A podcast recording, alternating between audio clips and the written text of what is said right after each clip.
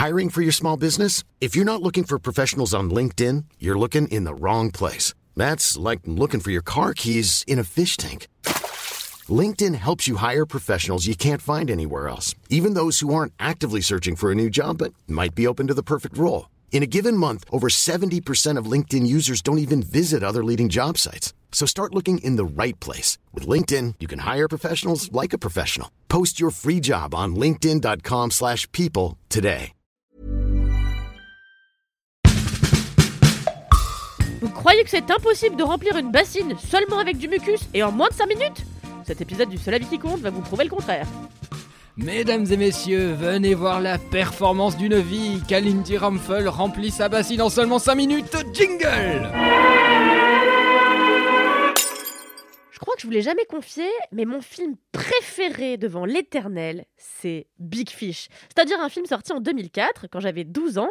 Et cette année-là, je l'ai vu 5 fois au cinéma parce que je suis une femme modérée. Pour moi, avec Édouard Romain d'Argent, c'était le plus poétique des Burton, celui qui déployait la plus paisible des étrangetés. C'est aussi ce film qui m'a fait comprendre que c'était ok de rêver sa vie, ou du moins de la fantasmer, et que la réalité, il n'y avait rien de plus boring. C'est pour ça que j'ai décidé de faire du journalisme, finalement, MDR. Bref, si j'aimais déjà Tim Burton avant Big Fish, pour l'effrayant Vincent par exemple, ou encore pour le saugrenu Beetlejuice, c'est cette production qui m'a fait passer au stade supérieur, celui de l'adoration.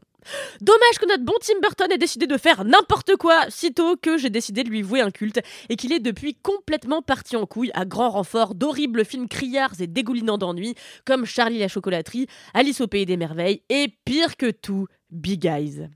Ça, honnêtement, je m'en suis toujours pas remise, j'en fais encore des cauchemars.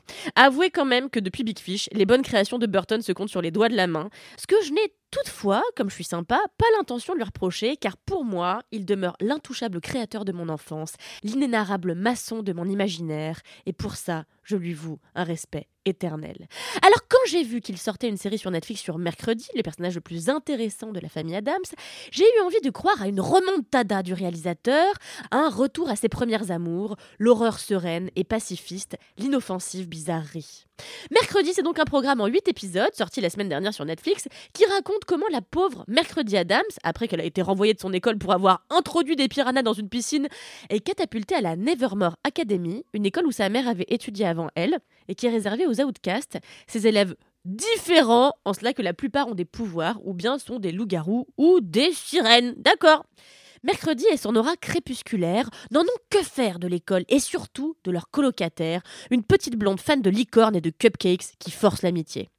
Tout ce que désire Mercredi, c'est se barrer de l'école, jouer du violoncelle tel une possédée et écrire son roman paisiblement. Oui, mais voilà, la directrice de l'école, une ancienne amie de sa mère, compte bien mettre des bâtons dans les roues de ses projets d'évasion. Ce qu'ignore la directrice en revanche, c'est qu'elle va vite devenir le cadet des soucis de mercredi, et de l'école en général, car dans la forêt qui borde la ville, un monstre décime les adolescents. Mais qui est-il? Pourquoi en a-t-il après les élèves? C'est ce que va essayer de découvrir notre bonne mercredi en menant l'enquête grâce à plusieurs gars qui sont tous fous amoureux d'elle, en dépit du fait qu'elle est résolument désagréable avec chaque être humain qui croise sa route. En gros, mercredi, c'est une série sous forme d'enquête de l'étrange, et sur le papier, j'achète. Et les premiers épisodes, allez, le premier épisode et demi aussi, j'achète. Parce qu'on croit y déceler la petite étincelle qui faisait le cinéma de Burton à l'époque. Cette manière si particulière de peindre l'adolescence et ses conflits internes, cette compréhension de l'horreur que constitue le passage d'enfant à adulte, et surtout la singularité des personnages. J'avoue que j'ai été à fond dans le premier, voire les deux premiers épisodes, au moment où l'intrigue se met en place et commence à dévoiler ses intentions. Mais très vite, mercredi, dont j'aurais d'ailleurs préféré qu'elle soit une série plus sombre, moins teenage et surtout moins Netflix. Là, franchement, j'avais l'impression de regarder une version gothique de Riverdale. Donc très vite, mercredi, merci Mathilda donc très vite, mercredi se dilue dans une intrigue déjà vue mille fois, une enquête sans saveur dont on devine les grosses ficelles quasiment tout de suite. Désolé, je suis morve un peu dessus. Et je me suis fait méga chier pendant les deux tiers restants du programme. D'autant plus que Burton se concentre vachement sur les histoires d'amour qui volettent autour de l'héroïne. Et perso, ça me désintéresse au plus haut point vu que j'ai passé les 15 ans il y a à peu près 15 ans. Ce que je continue en revanche de trouver positif, c'est sans doute la peinture qui est faite de l'héroïne, dont le plus grand pouvoir, celui-là même qui séduit tout le monde, est de ne jamais se laisser atteindre par le jugement des autres. Mercredi est une jeune femme déterminée à demeurer ce qu'elle est, envers et contre toute moquerie, et ça, je pense que ça peut faire du bien aux ados devant leur télé. Sinon, il y a aussi quelques scènes qui relèvent de l'épiphanie créatrice, comme celle du bal, où Mercredi se lance dans une Corée saccadée qu'elle désire macabre et qui est graphiquement hyper intéressante. Et ça, c'est sans doute grâce au talent extraordinaire de Jenna Ortega, l'actrice principale, dont je vous avais déjà parlé, rappelez-vous, dans euh, mon analyse de Scream qui campe à la perfection son rôle, sans jamais scier, sans quasiment jamais céder à la moindre expression de joie. Et ça, ça vaut quand même le coup d'œil.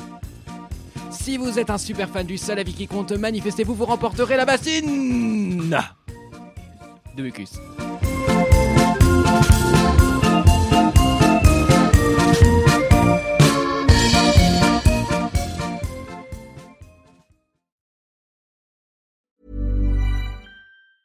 Even when we're on a budget, we still deserve nice things.